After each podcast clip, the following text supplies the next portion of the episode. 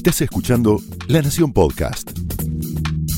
A continuación, todo lo que tenés que saber sobre tecnología con el análisis de Ariel Torres, Guillermo Tomoyose y Ricardo Sametban. Señales.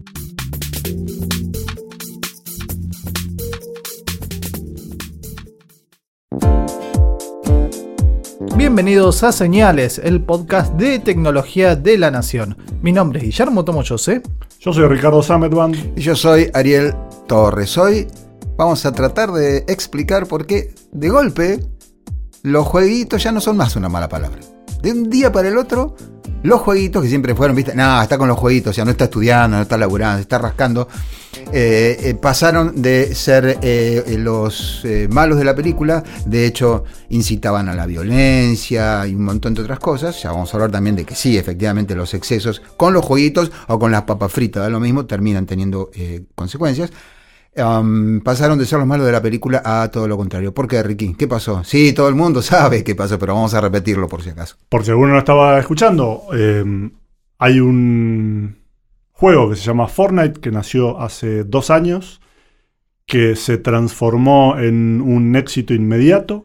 Tanto que tiene 250 millones de usuarios en todo el mundo. El Battle Royale, ¿no? Porque... Claro, es un tipo de juego que se llama Battle Royale que consiste en juntar a un montón de jugadores. Se juega online, montón de jugadores en una isla. Mm.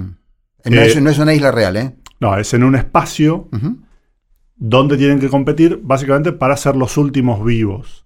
Eh, la gracia de este lugar es que este espacio, que en el caso de, mm, de, Fortnite es una isla, este espacio se va contrayendo. Cualquiera que haya visto la película Los Juegos del Hambre entenderá exactamente de qué es, porque es, lo mismo.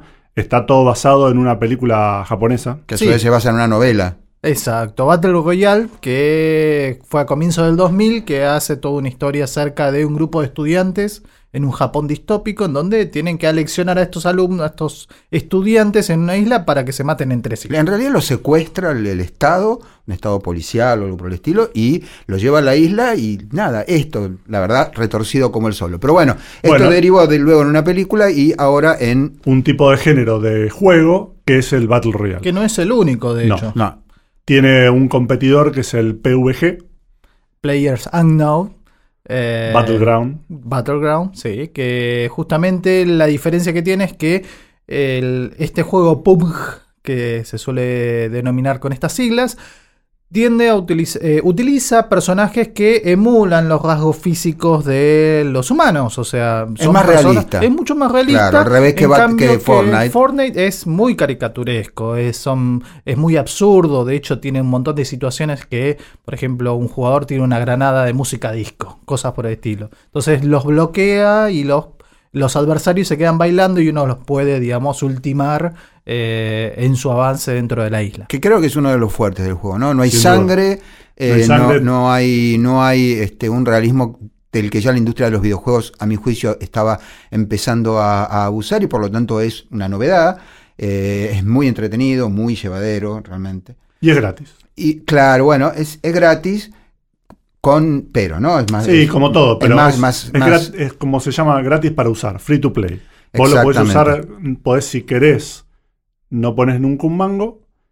Cualquier padre sabe que detrás de eso viene el pedido, después de un tiempo, de comprame el pase de batalla, que sale unos 10 dólares, comprame una, los pavos, que son la, la moneda interna de, de Fortnite, para tener un arma diferente, una piel, un aspecto diferente. Una cosa que está buena del juego es que todas estas, todo lo que vos podés comprar cambia tu aspecto, pero no tu capacidad dentro del juego. Esto significa que alguien que no puso un mango o alguien que se gastó una fortuna depende solamente de sus habilidades y no de, su, y no de su billetera. esto, está, está, muy bien pensado.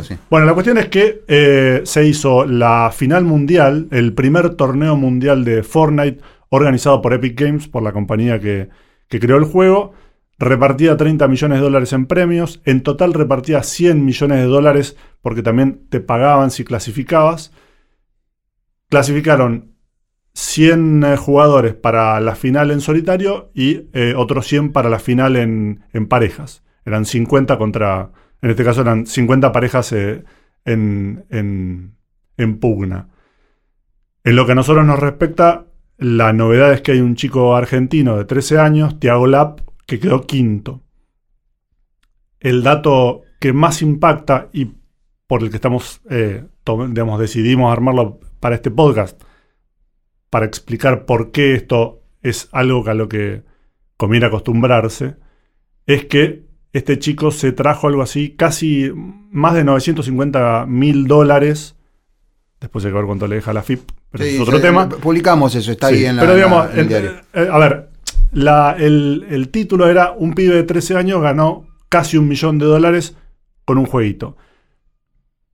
Lo que nosotros queremos explicarles acá es que ni es un jueguito, ni es tan raro, y es algo que ni está tan mal, y es algo que definitivamente ya se ve en el mundo, más allá de que acá la novedad es que es un argentino. No es el único argentino exitoso. Por ejemplo, está Nicolás Villalba, que es el mejor jugador de FIFA, del juego FIFA del mundo. Ya ha participado en instancias finales, se ha enfrentado con otros jugadores en una modalidad donde representan a clubes de fútbol en el mundo virtual. Clubes de fútbol que quieren tener su espacio dentro de este nuevo, espacio, nuevo lugar de torneos eh, de deportes electrónicos, de la mano de una... Acá es donde se mezcla dos cosas. Una es el, el desarrollador del videojuego en sí. En este caso, por ejemplo, en el caso del FIFA es eSports una compañía que hace videojuegos de simuladores de deportes. Por el otro lado está la FIFA, que es la federación que tiene los derechos por la eh, organización de torneos de fútbol en el mundo real esos dos puntos se unen y los clubes que forman parte de la FIFA también forman parte de o quieren tener su lugar en estos torneos nuevos que están organizados por una empresa privada, por eSports. Para los que no entienden nada de fútbol, eh, eh, FIFA es un simulador de, fútbol y el otro es el PES. El FIFA 18, eh, 19, que se van marcando por los años y por el otro lado está el Pro Evolution Soccer o, Winning Eleven, que es el PES, el que está desarrollado por los japoneses de Konami. Bueno, vamos a ordenarnos un poquito. Lo primero que habría que decir es que aunque parece mucha guita, 100 millones de dólares, para Epic Games, solamente con lo que ha ganado con Fortnite, es caja chica. Así que los tipos hacen muy bien porque ahora estamos hablando de esto y con, digo, siguen trayendo más gente, ahora van a ver montón de, montones de personas, van a decir, bueno, yo puedo ser el próximo Tiago Lab decías. Para poner el número, eh, Epic Games facturó solamente por Fortnite, solamente en 2018, 2.400 millones de dólares. Con lo cual, invertir 100 millones en algo que finalmente es publicidad, es nada, es, caja chica. Caja chica es una gran inversión, una gran idea. ahora, ¿cómo ganó 2.400 millones de dólares si el juego es gratis? Bueno, porque lo que vos haces es, das el juego, el juego es gratis, está en todas las plataformas más o, menos, más o menos populares. Y entonces vos decís, bueno, mira, el juego es gratis. Pero si vos querés tener una, una skin, una piel, como se llama, personalizada, nueva, canchera. Ahí tenés que poner un manguito. Ahí tenés que poner un manguito. Es por goteo, por estos 250 millones de tipos que por ahí pusieron 10, 20 dólares, no mucho más, que llegan a, esta, a estos números. De hecho, tiene el costado negativo que hemos comentado alguna vez en otros señales, que es que eh, en, Europa hubo un caso de unos pibes a los que les hacían bullying. Sí, correcto. Porque no tenían plata para comprarse, el, para comprarse el, otro skin. Pero ese es otro fenómeno, ya lo, analizamos. Ahora, es, es interesante, digamos, lo que vamos a ver hoy en este podcast es que hay un montón de cosas nuevas. Y como son tan nuevas, tan absolutamente de, ciencia ficción, yo lo publiqué en mi catalejo del martes, si no me equivoco, entonces aparecen los prejuicios y, y no, y cómo puede ser. Eh, los tipos hicieron 2.400 millones de dólares, que es mucha plata para cualquier compañía, solamente con uno de sus productos por goteo. Entonces, acá digo, el tipo de escala se ha ido de escala. ¿Sí? Porque normalmente vos necesitabas vender un producto, un precio, y tenías que vender muchísimo para llegar a, estos números, incluso en el negocio de la computación. Digo, vos tenés que vender muchos iPhones para hacer esta, esta Y mucho más dentro de la industria de los videojuegos, donde el éxito es bastante efímero Exacto. por la experiencia que tuvimos. Exacto. Recuerden el Pokémon Go, por ejemplo. O Farmville, o, sí, Farmville, o los chanchitos voladores, no me acuerdo cómo era el, Angry Birds. Eso estamos de acuerdo. Ahora. Farmville y Angry Birds son dos ejemplos de juegos a los que les pasó su cuarta hora. Ahora, pongamos el caso de Pokémon Go. ¿Cuánto facturó en 2018? Un juego que todos diríamos ya fue, ya pasó. A ver, ¿cuánto? Mil millones. Está muy bien.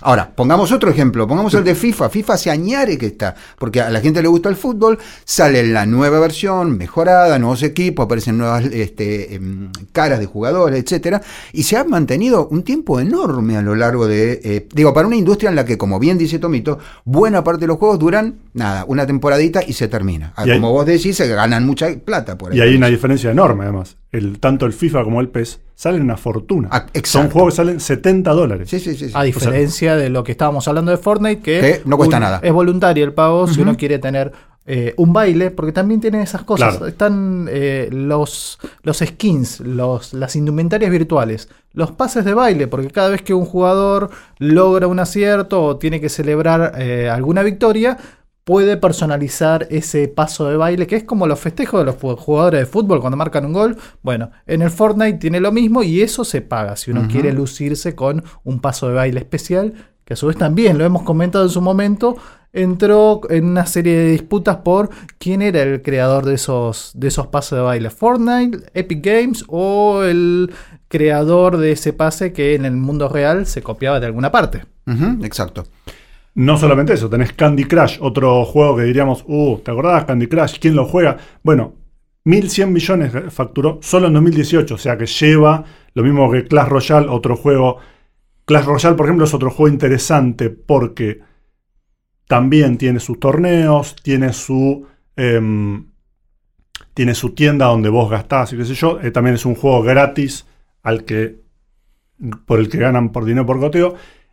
Y tiene algo interesante, al igual que el Fortnite, que es un juego que es muy social, porque vos podés jugar con amigos, contra amigos, tenés cierta comunicación, podés armar un grupo propio, un clan, en el caso de, de Clash Royale, un simple grupo en el, en el caso de, de, Fortnite o del PvG o del Apex Legends, que es ahora el, otro, que, el otro que llega, y eso también hace que eh, sea mucho más atractivo. Vos no solamente vas a jugar con un montón de gente y entonces nunca sabes, con un montón de, desconocidos, quiero decir, entonces nunca, ninguna partida es igual, pero a la vez vos podés jugar con amigos. Entonces, divertirte con amigos y eso obviamente es lo que lo hace muy, muy atractivo. Una cosita, porque esto es un, digamos, es un fenómeno frecuente cuando nosotros cubrimos, todos estamos acá hace muchos años, estamos cubriendo cuestiones de tecnología y de golpe una noticia hace que algo parezca muy nuevo, ¿sí? La noticia de que un chico de 13 años argentino se ganó 950 mil dólares, el dólar está a 45, 46, no sé, eh, muchísima plata, jugando jueguitos suena raro. Y, que, y esto de lo social y jugar online, bueno, nada de esto es eh, nuevo. En simuladores de vuelo, que es básicamente lo que yo más he usado, los jueguitos no son mi fuerte, tampoco me interesan demasiado. Hace muchos años que se juega online, se forman escuadrones. Los escuadrones, cada uno tiene su, su eh, call sign, que se llama el, el seudónimo. Este y efectivamente los tipos hablan sus estrategias y todo esto no ocurre en la realidad, es decir, está ocurriendo en el espacio virtual. No estoy hablando de que esto viene del año pasado, estoy hablando de que esto viene desde principios de este siglo y quizás un poco antes también. Ah, así que ese fenómeno, el de la virtualidad, también a mucha gente la toma por sorpresa, pero es absolutamente eh, un, hecho ya instalado en, en la industria. Y lo otro es el tema de los esports. Claro, em, esto viene desde hace muchos años, como vos decís, para darles otro número para que entender y para porque es un número enorme. Para poner en dimensión. Para poner en dimensión, gracias. La final del Campeonato Mundial de League of Legends, que es otro juego muy popular y que hace muchos años ya tiene, tiene su estandarizada su, sus competencias internacionales, hay un montón de clanes y de equipos que, de, jugadores profesionales que compiten Tienen en ligas eliminatorias por regiones, por países, que van clasificando y enviando sus propios representantes a los torneos finales, que es donde finalmente se juega este mundial de League of Legends, eh, el juego desarrollado por Riot Games, que es la empresa bueno, ¿Y esa final? 200 millones de personas vieron la final. Hay una enorme diferencia, no obstante, entre todos esos juegos y el Fortnite, que es que no hay ninguno que haya alcanzado el nivel de popularidad por fuera del mundo gamer como Fortnite. Una de las reacciones que aparecieron toda esta semana cuando de repente era noticia eh, Tiago Lab, en el caso de la Argentina, pasó lo mismo en otras partes del mundo, era de parte de la comunidad gamer, era decir, eh, pará, te estás enterando ahora de algo que para nosotros, como decía Ariel, no es noticia hace mucho tiempo. Y me parece que la diferencia es eso. Si yo le pregunto a alguien que no está metido en el mundo gamer, ¿qué juegos puede, puede mencionar? Además de FIFA, por ejemplo, el Fortnite va a salir enseguida. Ahora, si yo le pregunto si conoce al Dota, o al Dota 2, al League of Legends, ese tipo de juegos, si bien hace muchos más años que están y hace muchos más años que son competitivos en un nivel de torneos y de rankings internacionales y demás, no trascendieron esa, esa, ese, no, hicieron ese salto cultural como si es el Fortnite, como si por ahí es el Pokémon Go. Digo, no tenés, para mí es eh, un, ejemplo básico es, no tenés la torta de Dota o de League of Legends como si tenés la torta en la panadería de la, de la vuelta de tu casa con los personajes de Fortnite. Ese es, ese es me parece que es un, punto importante. Pasando de la cultura gamer a la cultura. Exacto. En general, digamos. Em, con, no obstante, como decíamos al principio, surgieron un, número de por lo menos, vamos a ponerlo así, preocupaciones. Una amiga lectora eh, me decía, Analia Basoldo de Viedma, me decía en Facebook eh, ayer que em, eh, si, si está, ella pensaba, digo, era algo por debatir, si estaba bien que un chico se pasara ocho horas entrenando, un chico de 13 años, ocho horas entrenando para jugar a, un, jueguito, ¿sí? e independientemente de la plata que ganara. Que, digo, es un tema por plantearse. Yo lo que, lo que le dije fue, mira, cuando yo tenía esa misma edad, me pasaba fácilmente ese número de horas escribiendo, porque era mi jueguito. para mí escribir era mi, mi, hobby, digamos. Mi madre estaba muy preocupada, yo le dije, pero bueno, era lo que a mí me gustaba hacer. Y si vos tuvieras un chico, qué sé yo, Mozart a los 12 años seguramente pasaba más de 8 horas por día tocando el piano. O más es Mozart, no es un pibe un jueguito. Esto es una valoración que excede cuán bien o mal le hace a un chico. Creo, sin embargo, yo se lo dije a Analía, que lo primero que tenemos que hacer es hablar con Tiago. Lo primero que uno debería hacer antes de, hacer ninguna, ningún juicio sobre esto es hablar con él eh, para ver cómo lo experimenta él, porque si hay un lugar donde realmente no podemos llegar a entrar, es en alguien para quien esto es la absoluta normalidad. Por ahí nosotros que hace mucho que estamos en tecnología lo sabemos, por ahí alguno de nosotros se pasó un rato jugando online. De ahí a que forme parte de tu normalidad, Insisto, pongo el paralelismo con un chico que toca el piano o, lo que sea. O juega al fútbol. O juega al fútbol, ¿Cuántos, se pasaba, claro. ¿Cuántas horas se pasaba Messi bueno, esta es otra cosa que yo decía también el otro día hablando con no sé quién, le decía, bueno, pero si ahora resulta que Thiago es Messi por la plata que ganó, y entonces eh, nos olvidamos que Messi también en su momento, Messi o cualquier otro chico que juega al fútbol, entrena un montón de tiempo que jugar al tenis o al fútbol o lo que sea, le requiere, basta verlo del potro, dos por tres está lesionado, los pies los tienen deformados. Digo, es un esfuerzo enorme para el cuerpo en niveles que ninguno de nosotros puede siquiera imaginar. ¿Entendés? Y basta ver las piernas de un ciclista de estos que hacen el, Tour de France. El Tour de France, cómo le quedan las piernas, es muy impresionante. Ahora, eh, lo que ocurre acá, me parece que de nuevo está pasando un choque, eh, una especie de, de, de, ruptura divisoria de aguas, porque durante los últimos 200.000 años, nuestras herramientas lo que hacían era potenciar nuestra fuerza muscular, nuestra capacidad de ver lejos, nuestra, la palanca, la polea eh, movernos más rápido. Y los deportes se asociaban con eso. Hacer deportes era básicamente trabajar en equipo y patear bien la pelota, digo. Eso era, o alguna otra cosa. Y tener una habilidad física. Era físico. De pronto, en los últimos, la, última mitad del siglo pasado, y en los 20 años, casi 20 años que van de este, lo que logramos fue que las herramientas empezaran a emular algunas funciones de la mente, como la matemática, la lógica, los algoritmos, vamos a ponerlo en, en general. Entonces, no es raro que el concepto deporte pueda expandirse a otras áreas que antes no tenían sentido. Sí, efectivamente, por lo menos esta es mi opinión, sí, efectivamente, eh, Tiago lo que hace es, eh, a mi juicio, un deporte, pero es un deporte, más allá de que tiene que tener una enorme este, mm, motricidad fina, eh, porque si no, no podría ser. Estos juegos son increíblemente rápidos.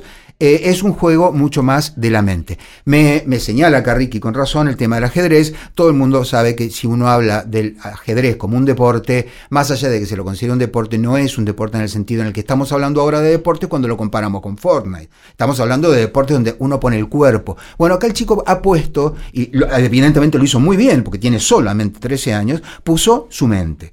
Eh, y esto también es algo a lo que, independientemente de que lo sepamos, hay Tiago y los que vengan después de él, eh, y algunos más o menos de la edad de él, para ellos esto empieza a ser la normalidad, que es ahí donde, donde nosotros medio que nos quedamos, por mucha experiencia que tengamos, afuera. Para mí va a seguir siendo deporte tirarme la pileta a nadar, no este, estar con un jueguito. Sin embargo, yo tengo que, digo, hacer honor a lo que a lo que más o menos veo y mi opinión es sí son deportes deportes de la mente y ni siquiera sacarle electrónico porque este deporte podría no necesitar de, la, de, las maquinarias pero sí está requiriendo que el tipo sea muy táctico eventualmente muy estratégico muy veloz pensando etcétera etcétera. Una cosa al respecto. Cuando yo mencionaba los 200 millones de personas que veían esta final y también cuando alguien después de que empezó a circular la noticia de la final del Mundial de, Fortnite, alguien se puso a ver esto. Un montón de gente decía, no entiendo nada. No entiendo nada, no entiendo además cómo pueden ver esto, cuál es lo, cuál es lo interesante.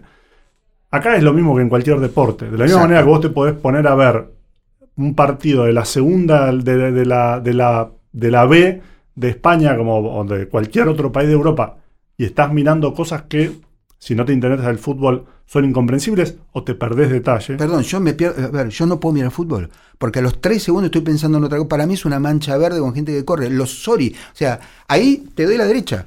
Para mucha gente el eSport va a ser incomprensible. Pero no para Tiago. No, por supuesto, no y para, para los 200 millones de tipos que siguieron el, el League of Legends. Y los 250 millones de jugadores de, de Fortnite ven eso porque aprenden, es lo mismo que ver un partido de fútbol, un partido de tenis, ven un montón de cosas. Y es más, yo me parece que quizás un ejemplo más cercano es el de la gimnasia artística. Yo miro gimnasia artística y para mí todo lo que hacen está bien. Y no puedo entender cómo alguien le ponga una valoración a eso diferente en dos personas que para mí hicieron exactamente lo mismo en términos de su habilidad. Ahora, cuando vos tenés vos estás muy metido en eso, muy entrenado en el ojo en eso, te das cuenta, como era en el caso de Fortnite, como los tipos hacían un montón de comentarios sobre la estrategia y estaban viendo un montón de cosas que vos no es que no las ves en una primera mirada, no la vas a ver en la cuarta mirada. Ahora, si estás todo el día con eso y eso es tu pasión. Exacto, esa es la cuestión, te tiene que gustar. Si te gusta, entonces de repente más vale, vas a estar mirando eso porque es lo que te gusta de la misma manera, eso que podés ver, no sé, golf, que por ejemplo para mí con muchísimo respeto, es absolutamente soporífero. Y para un montón de gente es quedarse dos horas viendo cómo un tipo le pega una pelotita para tratar de embocarla en un, en un agujero a 300 metros. Ahora, em, lo que me decía Analía por Facebook ayer es atendible de todas maneras porque como con cualquier cosa, incluso los deportes tradicionales o eh, con la sopa o el agua mineral o mm, lo que sea, vos podés irte mambo. ¿Entendés? Entonces, sí, es un hecho. Si yo, e, ella me decía, por ahí el chico está escondiendo, se está ocultando de algo al estar tantas horas. Yo le dije, mira, no sé, no creo, pero ojo, el debate está ahí y, creo que siempre hay que estar alerta. ¿Por qué? Porque tiene 13 años. Y vos me decís, no, es un tipo de 26 años, se ganó eh, un palo verde jugando con los jueguitos y entrena 8 horas por día. Le digo, bueno, yo tengo un vecino que entrena 8 horas por día para hacer el, el, el Ironman. Entonces, digo, ¿entendés? es un laburo. Es un laburo Lo que decía Nadia y tiene mucha razón es, momento, el dato más importante en este punto es que el chico tiene 13 años. Yo, que recuerdo muy bien lo que era tener 13 años y tener una pasión, le doy la derecha a Tiago Seguí. Me encantó. Ahora, creo que es una cuestión por poner siempre en la mesa cuando el chico es menor de edad. Em, y lo otro que me parece que hace bastante ruido en esta noticia, lo que noté mucho, es el prejuicio. O sea, si vos te pasás yo se lo dije hace mucho tiempo a alguien discutiendo de esto mismo, de esports. Tu hijo se pasó ocho horas entrenando para eh, jugar al ajedrez o se pasa ocho horas entrenando para el Fortnite, entonces en un caso está bien, en otro está mal. Ese es otro nivel de análisis. Vos dirás, el ajedrez es mejor que el Fortnite. Yo qué sé. Digo, no, no sé y no me importa además, porque si no, si empezamos a valorar cada una de las actividades a las que uno le, le da mucho tiempo, y bueno, no sé, deberíamos quedarnos nada más con las acciones muy solidarias que tratan de salvar el, a, ayudar a las personas este, más vulnerables, salvar el mundo, qué sé yo. Y el tipo que, que colecciona estampillas, ¿qué le vas a decir? ¿Entendés? El tipo que se lo pasa Em, oyendo ópera y nada más. Entonces está mejor que el otro que se lo pasa escuchando rock y sabe todas las canciones de los Rolling de memoria. O sea, no podemos meter acá una, valoración de es mejor o es peor. Eso puede estar en otra, en otro análisis con otros ejes, pero no en el caso de, de esta noticia en particular, me parece a mí. Y hablando un poco con los paralelismos que tenemos con los deportes tradicionales o las actividades que conocemos o que tenemos más a mano, que los vemos en los canales de deportes, este tipo de competencias empezaron a tener sus propias transmisiones, eh, empiezan a ocupar espacios de, utilizados por otros deportes. Por ejemplo, la final de Fortnite fue en el Arthur Ashe. Es el torneo, es el estadio donde se jugó el US Open. Y también lo que tienen son relatores, personas que van contando, como si fuera un partido de fútbol, todas las acciones del encuentro y los jugadores, los participantes de estos torneos, también entrenan, concentran y tienen espacios para formarse como profesionales. O sea, que hay de nuevo viejo? Hay, hay muchas de las cosas que vamos utilizando en, en, las en, las competencias de los deportes considerados tradicionales dentro de los esports, que siempre estuvo en sus comienzos, y eso lo admiten desde de parte de los organizadores y de los mismos jugadores, cierto halo de eh, bohemia en cuanto a comer pizza, tomar gaseosa, quedarse en altas horas de la noche. Algo que tal vez en su momento comenzó de esa manera, pero que cuando se empezó a profesionalizar, se dieron cuenta que necesitaban concentración, necesitaban tener un buen estado físico, necesitaban ponerle atención y foco a lo que estaban haciendo. Y de vuelta, muchos también dentro de los videojuegos hay un montón de otras actividades que no están relacionadas con jugar propiamente. Es como eh, pasarse ocho horas jugando. Para tal vez esas ocho horas también forman parte de ver videos. Ver videos de cómo juegan otras personas. También lo hacen los jugadores de, tenis o de fútbol. También lo hacen al contrincante. Etcétera, Nada más lejos de lo que hacía Bielsa o Bilardo para entrenar a sus jugadores con sus equipos. Bueno, por eso yo hablo de prejuicio. Es como que estamos buscando todo el tiempo, y esto hace mucho, una excusa para hablar mal de algo sencillamente porque es demasiado nuevo. Entonces, eh, o bien le daba una calidad de vida pésima porque se quedaba mucho tiempo quieto. Es verdad, hubo gente que se murió. Le dio un trombo en las piernas, pero claro, el tipo había estado 48 horas sentado sin parar. Bueno, obvio, si, ahora, si vos te quedás 48 horas sentado sin moverte, jugando al Fortnite o leyendo a Tolstoy, te morís igual. ¿Entendés? No cambia nada lo que estás haciendo. Lo que está mal es quedarse tanto tiempo quieto. Después que los juegos habían inspirado más de una matanza por ahí. Si fuera cierto con la popularidad que tienen los juegos, tendríamos por lo menos 600 matanzas por día, ¿sí? y ya casi no habría humanidad. Cuando aparecen tantas excusas para admitir algo, bueno, quiere decir que eso ya se instaló y que hay un montón de gente que no lo puede en todo caso digerir. Que yo, obviamente esto se puede entender porque es fuerte. Pero no es lo único fuerte que está pasando en términos de la, disrupción generalizada de la digitalización. Sin ir más lejos, las monedas virtuales, vamos, las criptomonedas, como se llaman. Em, donde de golpe hay un montón de resistencia de las escuelas tradicionales, del, del, statu quo em, de monetario, digamos, del económico, y claro, como una moneda que se basa en, bueno, en la cadena de bloques. Em, decías. No, ahí, como siempre, hay que pensar en, en, los juegos tienen muchísimas cosas, eh, este tipo de videojuegos muchísimas cosas muy buenas. Tienen, em, en términos de, te enseñan el trabajo en equipo, te enseñan la colaboración, te enseñan la necesidad de practicar para mejorar, de aprender de los demás, de confiar en los demás, porque sobre todo este tipo de juegos que son en equipo, necesitas que el otro te esté cubriendo la espalda literalmente para, para avanzar. Y también, como decía Ariel antes, está el tema del exceso. La Organización Mundial de la Salud pone la adicción a los videojuegos como un problema real y concreto que tiene que ver con ir un paso más allá. De, nuevo, como este pibe que se murió después de estar jugando 48 horas, o como alguien que no puede tener control sobre, em, sobre los videojuegos. Esta gente que entrena 8 horas, estos chicos que entrenan 8 horas, que trabajan de esto, que viven de esto, no es lo mismo.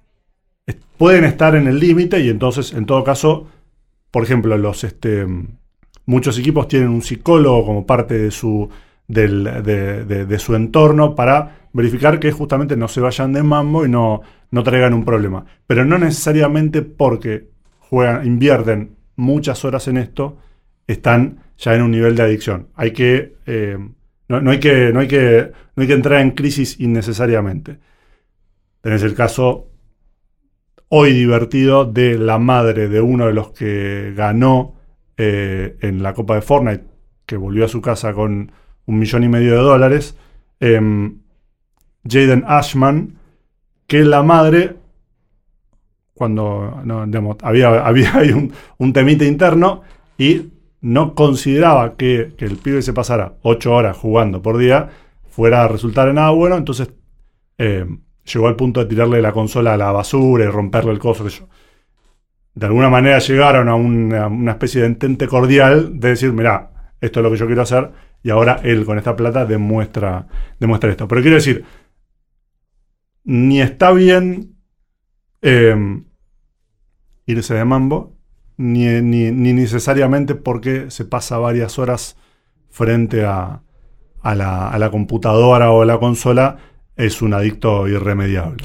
Sí, y lo otro que quería agregar, eh, tanto como, como observación como posible problema, yo no, digamos, no recuerdo tanto cuando tenía 13 años, ni, ni, tengo, digamos, contacto en general con chicos de esa edad, pero no sé hasta qué punto un chico de 13 años puede eh, ponderar exactamente lo que es haberse ganado eh, en un rato prácticamente eh, casi un millón de dólares. Esto sí es un tema que, no sé, el psicólogo del equipo, la familia, etcétera, porque muchas personas no ganan eso en toda una vida. ¿Entendés? Y eso sí es, o el otro chico Ashman, el que ganó un millón y medio de dólares. Y al mismo tiempo, lo que querría decir es, cuidado, porque hay un montón de gente que en los deportes reales es amateur, no gana un centavo, se tiene que laburar todo el año para pagarse el pasaje para ir a competir. Y el que haya ganado un millón de dólares es, a mi juicio, un dato anecdótico. Lo que sí es valorable, no por la plata, porque esto ya es un tema absolutamente corporativo de Epic Games, es que el chico logró vencer a no sé cuántos estaban participando. ¿Cuánta gente participó? ¿Como 40.000? ¿Cuántos eran? 40 millones se postularon, en la final eran 100. Eran 100. Son seis, eran sobre seis, digamos, los, eran 100 finalistas que jugaron seis rondas y dependiendo de la posición que terminaban era que iban sumando puntos. Ok, aún si no le hubieran dado un mango de premio, igual tendría valor, porque de 100 personas en el mundo, y él con 13 años tenía competidores más grandes que él, eh, logró en algo que para ellos es su realidad, eh, digamos, no es un jueguito, saquémosle el diminutivo, para él es el Fortnite, logró quedar en quinto lugar, él esperaba llegar en lugar 50, si no me equivoco, eh, y ganarse creo que 50 mil dólares, y con eso ya estaba hecho. Iba como muy tranquilo, diciendo, bueno, ya está, llegué acá, listo. Pero digo, cuando se mete la plata en los deportes ya sabemos lo que pasa.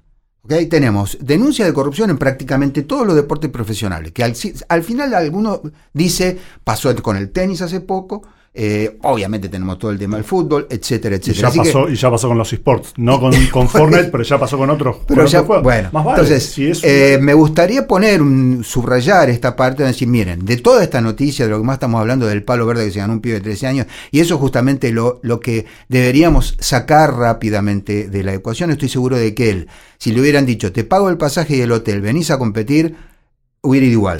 ¿Está bien? Es más, muy pronto y de hecho yo no sé si no era el caso, esta parte, ese detalle muy, muy finito no lo tengo, eh, en última instancia tampoco necesitas el pasaje, ¿está bien? Porque no tenés que ir a un lugar, estamos hablando de lugares que no son ningún lugar físico, ¿está bien? Entonces, eh, creo que, y insisto, todavía no pudimos hablar con él, pero estoy seguro que si a él lo hubieran dicho, participás en la final, eh, sí, quedo clasificado, no hay un mango, sí, yo participo, porque le gusta hacerlo, si no es poco probable que un chico de esa edad esté haciendo un digo, este, vamos a ponerlo en los términos que es, es un disfrute, pero es también un esfuerzo.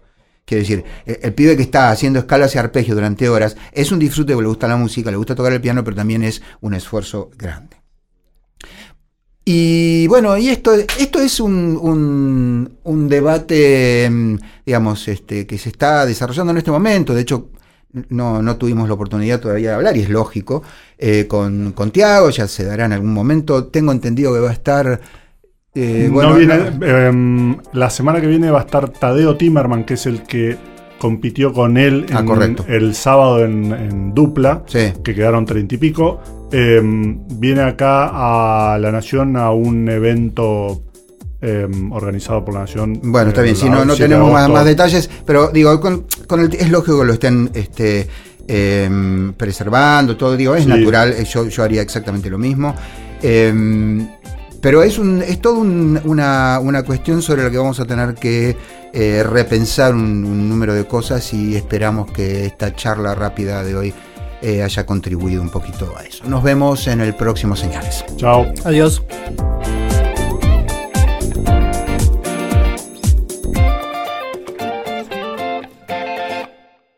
Esto fue Señales, un podcast exclusivo de La Nación.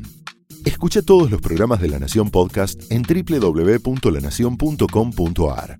Suscríbete para no perderte ningún episodio. Estamos en Spotify, Apple Podcast, Google Podcast y en tu reproductor de podcast favorito. Seguí escuchando La Nación Podcast.